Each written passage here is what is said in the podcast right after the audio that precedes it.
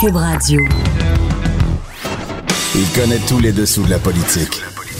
L'économie, la santé, le transport. Antoine Robitaille. Là-haut sur la colline.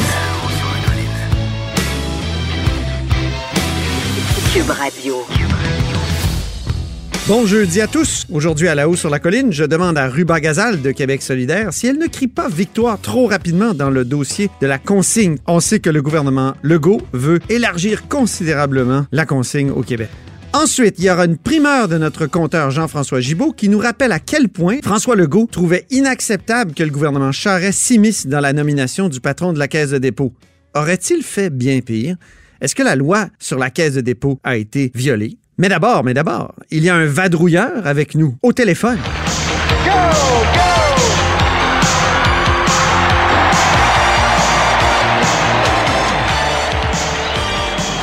Bonjour Marc-André Gagnon. Bonjour Antoine. Correspondant parlementaire à l'Assemblée nationale pour le Journal de Québec, Journal de Montréal. Actuellement, tu es où? À Saint-Sauveur, donc c'est là que se déroule le caucus précessionnel de la coalition Avenir Québec. Le gouvernement a changé d'idée pour ce qui est du tracé du troisième lien. Toi qui suis le dossier depuis des années, as-tu été surpris de la volte-face? Je dois t'avouer que j'ai été euh, surpris, on va dire, de ce changement de cap. En fait, c'est que, bon, au mois de juin dernier, le ministre des Transports, François Bonnardel, avait annoncé que le corridor d'implantation privilégié pour le nouveau tunnel entre Québec et Lévis se situait euh, dans le prolongement de l'autoroute euh, Félix-Leclerc, donc l'autoroute 40 du côté de Québec et allait rejoindre donc l'autoroute l'autoroute 20, l'autoroute Jean Lesage du côté de Lévis. C'est le tracé, l'image que les gens ont depuis longtemps du troisième lien, en tout cas, du moins depuis le nombre d'années que c'est revenu dans l'actualité, hein, parce qu'il faut se rappeler que c'est un projet qui avait déjà été étudié euh, dans les années 60 et 70. Ça avait été mis de côté à l'époque, puis c'est vers la fin des années 90, début 2000, que les chambres de commerce avaient commandé quelques nouvelles études. Ça en était resté là. Et puis c'est la CAC qui était revenue avec ça en campagne électorale et les libéraux aussi avaient fait de ce projet-là un engagement. Mais là, je nous ramène en juin dernier. Le ministre des Transports, François Bonnardel, nous disait que le corridor, et je le répète, le corridor d'implantation privilégié, donc, se situait finalement à la pointe de l'île d'Orléans. Et ce que je te dis là, c'est d'ailleurs encore qu'on peut lire sur le site euh, du ministère des Transports dans la section euh, du tunnel Québec-Lévis. On devine que ça risque d'être prochainement mis à jour. Mais donc, au mois de juin, le ministre avait quand même évoqué qu'à sa demande, un autre euh, tracé, celui-là plus central, serait étudié. C'était à la demande de citoyens, disait-il à l'époque. Exactement. Euh, donc, c'était pour, disons, montrer qu'il était de bonne foi, qu'il était quand même ouvert à, plusieurs options. Parce que quand la CAQ est arrivée au pouvoir et quand François Bonnardel a été nommé ministre des Transports, l'un des premiers gestes qu'il a posé, euh, ça a été de prendre euh, le mandat qui avait été donné par les libéraux, par les libéraux au bureau de projet du troisième lien et euh, de recentrer ses études et ses activités uniquement dans le secteur Est. Donc, dans, dans le dans, dans l'optique d'un troisième lien qui serait situé euh, dans le secteur de, de l'île d'Orléans. Et même qu'on avait adjoint à ce bureau de projet le projet de construction d'un nouveau pont de l'île d'Orléans. Alors, signe que vraiment, c'est dans ce secteur-là hein, que euh, les caquistes imaginaient le projet. Tu souviens que même qu'Éric Kerr avait mis son siège en jeu que le projet de troisième lien se réalise à l'Est. Alors voilà maintenant que le gouvernement a présenté mardi au maire de Québec et au maire de Lévis en soirée. C'est le ministre du Transport qui les a rencontrés séparément et il leur a montré les cartes où euh, l'on voit le nouveau tracé. Évidemment, tu es au caucus. Et Éric Kerr a tenu des propos sur la problématique dans l'Est. Il y aurait eu des problématiques géologiques. C'est ce qu'on nous a euh, expliqué, effectivement. Certaines portions du, Saint-Laurent, euh, dans le lit du fleuve, une faille géologique, hein, je pense? Ben c'est pas, c'est pas nécessairement un problème de faille plus que de niveau euh, auquel le roc est situé. Euh, mais ça, en passant, c'était relevé déjà hein, dans, dans l'étude ben oui. du professeur euh, Mascotte qui avait été commandé par le gouvernement de M. Couillard. C'était écrit en toutes lettres déjà que du côté nord, ben justement, les sols étaient plus friables, qu'il y avait un mélange de boue et qui faisait en sorte que les coûts pouvaient être plus élevés. Mm-hmm. Est-ce que c'est à ce point un élément nouveau que les sols compliquaient la tâche en lac de l'île d'Orléans? Pas nécessairement. c'est une raison que le gouvernement se donne pour changer d'idée. Chose certaine. Le nouveau projet qui est présenté maintenant accorde hein, une place très importante au transport en commun, avec euh, des stations qui peuvent nous faire penser à des stations de métro parce ben oui. seront euh, situées dans un tunnel. Mais le ministre est très clair. Euh, il n'est totalement pas question d'un projet de métro.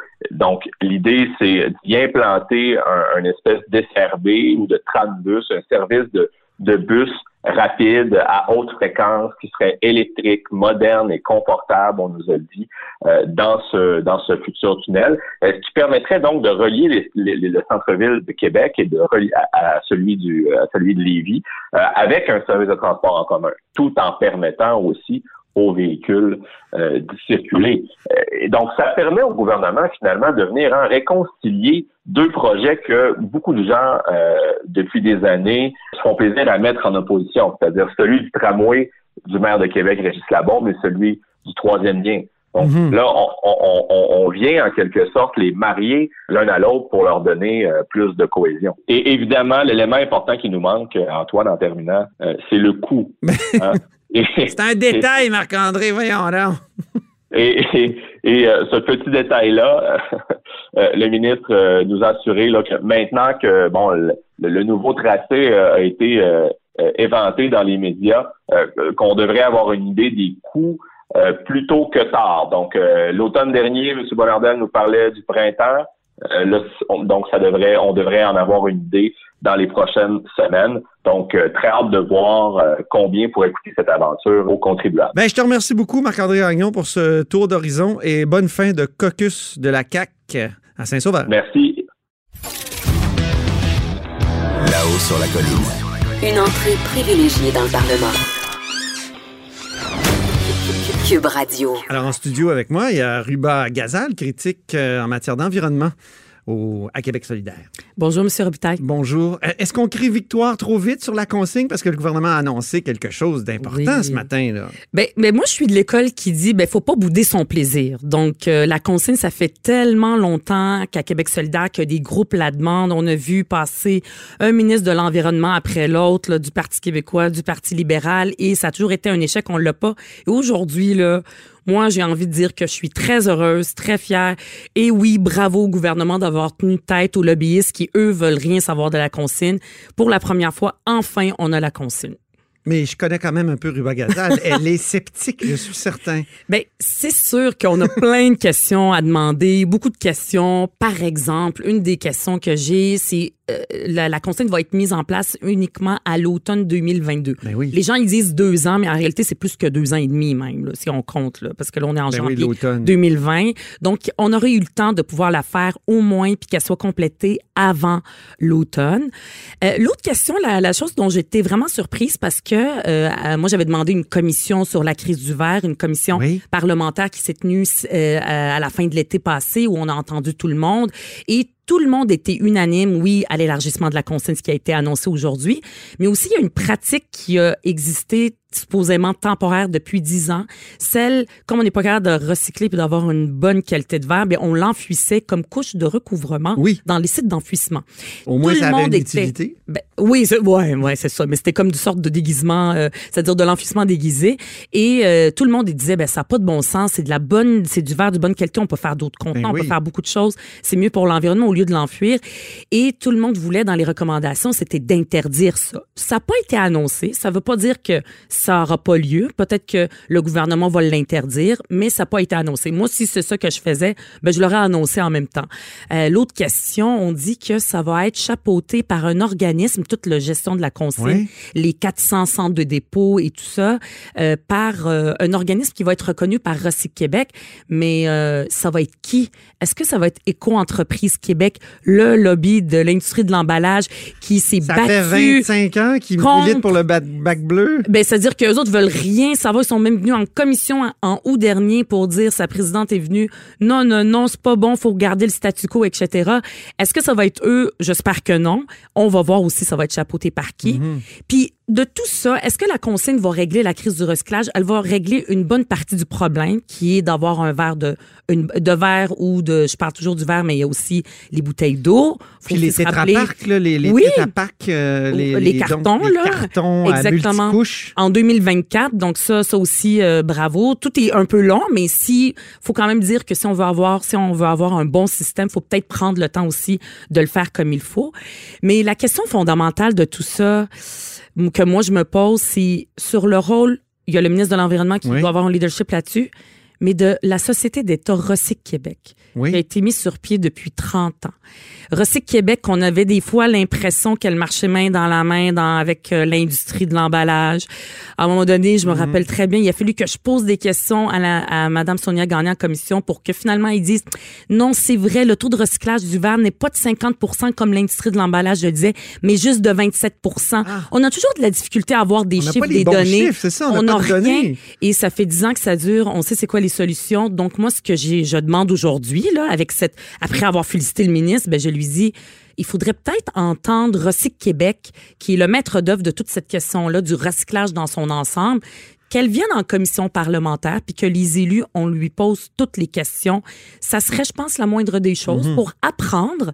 Puis après ça, il faut tout revirer à l'envers, le système. Est-ce Qu'est-ce qui fait que ça ne marche pas à Recyc Québec? Est-ce qu'ils n'ont pas assez de pouvoir, pas de ressources? Posez les bonnes questions. Pour le citoyen euh, inquiet, je mhm. pense à Mario Dumont, par exemple. Ce matin, il a fait une sortie à Dutrisac. Moi, j'y en ai parlé aussi à la télé tout à l'heure. Lui, il est très inquiet du fait que, puis c'est pas complètement fou, là, euh, à chaque samedi ou à chaque euh, deux samedis, il va falloir aller vendre ses déchets à quelque part, puis ça prend de la place. On va y aller en SUV. le, le, citoyen va, être, va devoir se mettre à quatre jours semaine parce que la cinquième journée, ça va être une journée déchets, consignes. On va euh, lâcher nos jobs puis on va juste s'occuper de la consigne au Québec. On va devenir comme papa et maman dans la petite vie. non, mais c'est caricatural, mais c'est vrai quand même. Puis là, je me fais l'avocat du diable euh, parce que. Oui, je connais votre opinion euh, sur la consigne. mais, c'est vrai quand même que ça peut être emmerdant là, de, de, d'apporter tous ces contenants-là à quelque part puis vendre. Est-ce que, est-ce que ça pose un problème, ça? Bien, c'est sûr que si on veut rendre les choses compliquées, on peut les rendre compliquées, mais on peut aussi les rendre simples. Ouais. Donc, les Québécois sont déjà habitués à la consigne, avec leurs bouteilles de, de, de, bière, les bouteilles brunes et tout ça, les, puis aussi la consigne sur les canettes d'aluminium.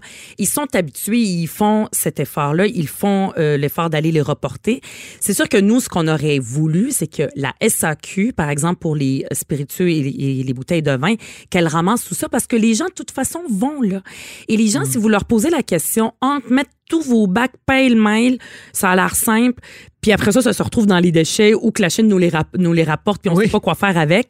Ou entre Ça, c'est le scénario de la déresponsabilisation. Exact. le scénario actuel. tout d'un bac bleu puis ça marche pas. Tout à fait. Parce qu'on pense que le citoyen, il ne sait pas comment séparer ça, alors que dans le passé, on le faisait. Il y a des pays, il y a même des, des endroits au Canada où on fait la séparation à la source à la maison, mhm. où on sépare les contenants.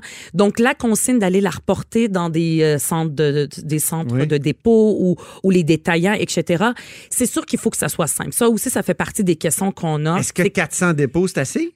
Moi, comme, comme ça, de, de j'ai pas fait d'études, mais quand je regarde, je pense que c'est quand même un bon chiffre pour le Québec. Après ça, là, il va y avoir un projet pilote de ce que je comprends avant que ce soit imposé. Moi, je pense que c'est bon. Mais maintenant, ce qu'on sait pas, c'est il y a des SAQ, euh, des dépôts, par exemple, qui vont les prendre. les détaillants peuvent les prendre, mais ils sont pas obligés. Les centres de dépôt, faut qu'ils soient proches des gens. Hmm. Donc, c'est tout le système. Comment est-ce qu'on va le mettre en, place? Pour, là, les détaillants sont obligés. Là. Un, IGA ou un Provigo ou un métro est obligé de reprendre les... Pour les bouteilles brunes et tout ça. Mais pour ce qui est l'élargissement de la consigne sur les contenants actuels, pas nécessairement. Non. Non, ça l'est pas encore. C'est pas ça nécessairement. comme des déchetteries où on va vendre littéralement nos, ben non, on n'a pas nous en vente, c'est de les amener à un endroit. Ils vendre en Europe. C'est-à-dire que c'est parce qu'on reçoit des sous quand on, on va. Ah oui, oui, je comprends. Oui, exactement. De revoir l'argent, le, dépôt.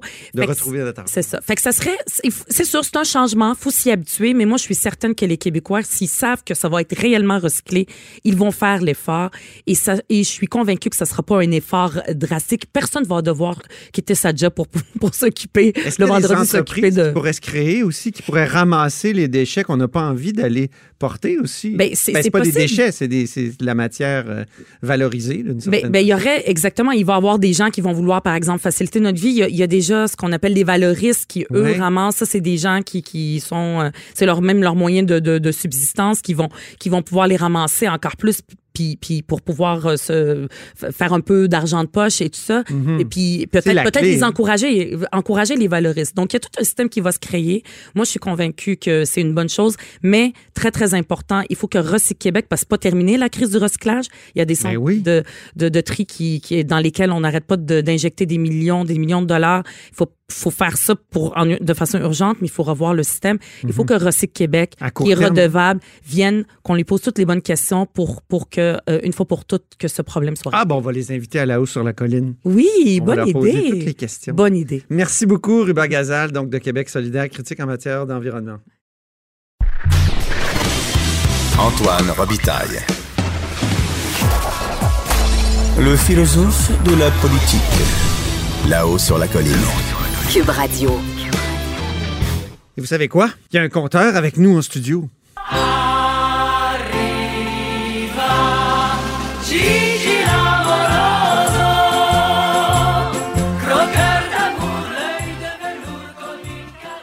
Bonjour Jean-François Gibault. Bonjour Antoine. Notre compteur est accessoirement directeur de la recherche à QMI. Croqueur de caisse aujourd'hui. Parce qu'il y a eu une nomination quand même importante. Et là, on se questionne sur l'implication du premier ministre dans cette nomination-là. Tu es le premier à soulever la question. Ben, en fait, oui. D'abord, c'est une nomination très importante. Hein. Ça arrive, euh, la dernière fois, c'était en 2009. Ça fait, ça fait plus de dix ans. Et euh, j'ai été euh, surpris de la candeur du premier ministre lorsqu'il a carrément, il a carrément avoué avoir passé en entrevue trois candidats chez lui et après les avoir rencontrés, a choisi lui-même, dans le fond, le nouveau PDG de la Caisse de dépôt. Pourquoi ça m'a surpris? Parce que informellement, ça fait longtemps qu'on le sait que le gouvernement, dans le fond, c'est une nomination de laquelle il va se mêler. C'est tellement un poste important que le gouvernement ne peut pas se permettre, dans le fond, de laisser aller ça. Mais Hier, quand on a commencé à en discuter, Jean-François, moi, je t'ai envoyé l'article 5.3 mhm. de la loi sur euh, la caisse de dépôt qui dit le conseil d'administration, avec l'approbation du gouvernement, nomme le président et chef de la direction en tenant compte du profil d'expérience et d'expérience, euh, d'expertise et d'expérience établi par la caisse. Donc, ce que ça veut dire, avec l'approbation. Ce que ça veut dire, c'est que normalement, le conseil d'administration, il y a un comité de ressources humaines. Souvent, ils vont engager une firme de chasseurs de tête. Ils vont choisir un candidat. Ben oui. Et ce candidat-là, on soumet donc, ça, ça, son CV, on, soumet la candidature au gouvernement qui l'approuve. Bon. Mais là, c'est pas ça qui s'est passé. M. Legault a reçu chez lui trois personnes et c'est lui qui a choisi le candidat d'entre les trois. Puis il l'a ah dit ouvertement. Alors, la première des choses, c'est que ça ne respecte pas la loi. Et la deuxième des choses, c'est que M. Legault lui-même, à une certaine époque, reprochait au gouvernement libéral de faire exactement la même chose. Je pense qu'on peut l'écouter. Oui, tu as fait une recherche exhaustive. Puis c'est la période de questions du 17 mars 2009. Oui. Écoutons-le. Dans le cas de la nomination du président de la Caisse, ce qu'elle a fait, c'est qu'elle a accepté une commande politique de son premier ministre. Une commande politique de son premier ministre. Je le rappelle, on est le 17 mars 2009. Il s'en prend Monique Jérôme Forgette. Donc, euh, à cette époque-là, il aimait pas ça que le premier ministre se mêle de la nomination ben du PDG de la Caisse de dépôt et placement du Québec. Exactement, il aimait pas ça. Alors, c'est sûr que euh, j'ai un petit sourire en coin aujourd'hui quand, quand je le vois faire pire, en fait, c'est-à-dire lui-même passer des entrevues puis choisir lui-même. Et c'est sûr, on va s'entendre. Le nouveau PDG de la Caisse de dépôt, là, il sait à qui il doit sa job. Là. On s'entend, c'est très clair. Et le savait-il à l'époque de Michael Sebia? Possiblement, c'était fait informellement. Mais là est le point, Antoine. C'est-à-dire qu'à partir du moment où on, sait que la loi n'est pas respectée, mais qu'on considère que c'est normal dans le fond. Ouais. Ben, je pense qu'on est, on est dû pour reconsidérer cette loi-là, la réouvrir, traiter de ces enjeux-là, notamment de gouvernance, et de mettre des règles claires qui vont être respectées. Pourquoi? Parce que... Attends, attends, attends. Tu dis la loi n'est pas respectée, mais quand on dit avec l'approbation du gouvernement, oui, mais on invite le gouvernement à se mêler le, gouvernement, le gouvernement n'a pas approuvé un choix qui avait été fait par le conseil d'administration. Le gouvernement a choisi une personne. OK. C'est la nuance. Et là, je vais Même, je pense que le conseil d'administration avait proposé quelqu'un d'autre. Si j'ai entendu ça ce matin. Ben, il, y avait, il avait approuvé les trois noms, les trois personnes qui ont été rencontrées par le premier ministre. Mais je vais plus loin que ça. Ouais. Est-ce que maintenant que M. Legault s'est dit, moi, je me suis permis d'outrepasser la loi pour choisir moi-même le président de la Caisse, qu'est-ce qui nous dit qu'il ne va pas s'avancer encore plus puis commencer à se mêler de la gestion de la Caisse? C'est ça l'affaire. Puis là, le monde va dire, ben voyons, JF, t'exagères, tu vas trop loin. Oui, ah, ah oui, oui t'exagères, tu vas trop loin. Ben, comment ça se fait qu'en février 2018, M. Legault s'est rendu à la Pocatière voir les travailleurs de Bombardier et ces travailleurs-là venaient d'apprendre que le train du REM allait être construit en Inde. Et M. Mhm. Legault est allé les voir dans leur usine et leur a dit Savez-vous quoi? Si je gagne la prochaine élection puis que c'est moi le premier ministre, je vais le réouvrir, le contrat du REM. Mhm. Puis le train ne sera pas fait en Inde. Ben, est-ce qu'il va le faire? Oui. Parce que ça, c'est un exemple concret de ce que c'est se mettre les deux mains dans la gestion de la caisse de dépôt. Est-ce qu'il va le faire? On verra bien. Mais là, ce qu'on comprend, c'est qu'il n'y en a plus de cadre légal respecté dans le cas de la caisse de dépôt. Et c'est ça que je trouve fatigant. Et M. Legault lui-même, en 2004, j'étais assez à côté de lui, j'étais assez à côté. Ben oui, tu étais son conseiller. Il me donne une bataille pour que la loi soit revue pour donner une place plus importante au développement économique du Québec. Lui, ce qu'il voulait à l'époque, c'est tout à fait légitime, moi je suis d'accord avec ça, il disait la, la Caisse devrait avoir deux missions qui sont sur le même pied d'égalité. Le rendement pour ses déposants, donc nos fonds de pension, puis les fonds de la CSST, de la SAQ, bon, hein.